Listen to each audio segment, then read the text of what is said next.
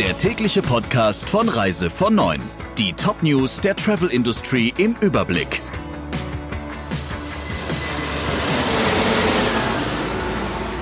Mit Friederike Breyer einen schönen guten Morgen.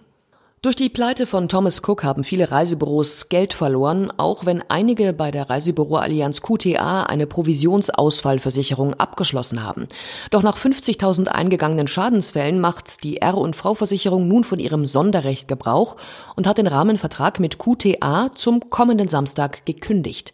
Das berichtet die FVW. Bei der QTA sind nach Veranstalterinsolvenzen Provisionen bis zu eine Million Euro abgesichert. Allerdings übersteigt der Schaden, der durch durch die Thomas Cook Insolvenz entstanden ist, die Millionengrenze deutlich. In den Vertriebsabteilungen der deutschen Reiseanbieter dreht sich das Personalkarussell. MSC Cruises trennt sich von seinem Vertriebschef. Annex Tour hat bereits einen neuen gefunden, ebenso wie Hurtigruten. Nach Angaben von MSC gibt Ulrich Götz seinen Posten als Vertriebschef auf. Die Kreuzfahrtgesellschaft will das zum Anlass nehmen, das Sales-Team weiterzuentwickeln. Einen Job-Neustart gab's schon beim Reiseveranstalter Annex Tour in Düsseldorf. Dort leitet jetzt Joachim Schreiber den Verkauf und die Vermarktung. Sein Vorgänger Carsten Burgmann hat das Unternehmen verlassen. Neuer Job auch für den langjährigen Vertriebsdirektor von Altours, Bert Freter. Er wechselt ins Kreuzfahrtbusiness und ist neuer Vertriebschef von Hurtigruten. Wenn ein Flugticket einer ausländischen Airline über eine deutschsprachige Website gebucht wird, die technisch und inhaltlich vollständig vom Ausland aus gepflegt wird, dann sind die deutschen Gerichte nicht zuständig. Das hat das Oberlandesgericht Frankfurt entschieden. Im konkreten Fall konnte ein Passagier Air France nicht verklagen. Das Ticket war wegen Technikproblemen storniert worden. Der Mann hatte auf der deutschen Website von Air France ein First-Class-Ticket von San Francisco nach Paris und weiter in der Business Class nach London gebucht. Preis 600 Euro, ein Schnäppchen. Wegen eines Systemfehlers wurde das Ticket allerdings storniert und der Betrag zurückerstattet.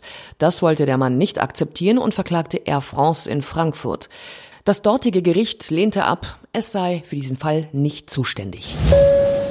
Das Coronavirus hat inzwischen enorme Auswirkungen auf die internationale Luftfahrt. Seit dem Ausbruch der Krankheit haben die Airlines ihre Kapazität um 4,4 Millionen Flugplätze reduziert. Das berichtet das Flugportal OAG. 600.000 Plätze nach China wurden annulliert. Innerchinesisch sind es 3,8 Millionen. Insgesamt 30 Airlines haben Flüge in das Land abgesagt. 24 Airlines fliegen überhaupt nicht mehr nach Festland China. Allein bei der Lufthansa Group sind es mehrere tausend Sitze pro Woche und dabei wird Hongkong noch angeflogen.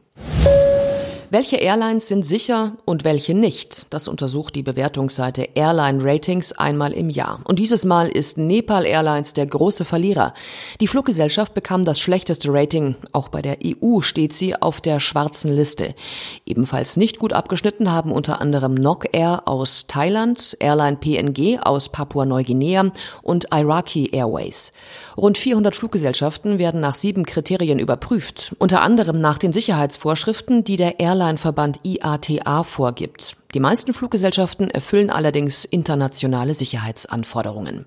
Und das waren unsere wichtigsten Meldungen im Überblick. Ihnen wünsche ich jetzt noch einen schönen Tag. Der Reise von Neuen Podcast in Kooperation mit Radio Tourism.